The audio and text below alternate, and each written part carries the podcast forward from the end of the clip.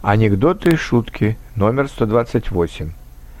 «Пять лет за рулем не сидела, — рассуждает блондинка, — и вот все сигналят, фарами мигают, руками машут, даже по встречной полосе дорогу уступают. Видать, соскучились по мне».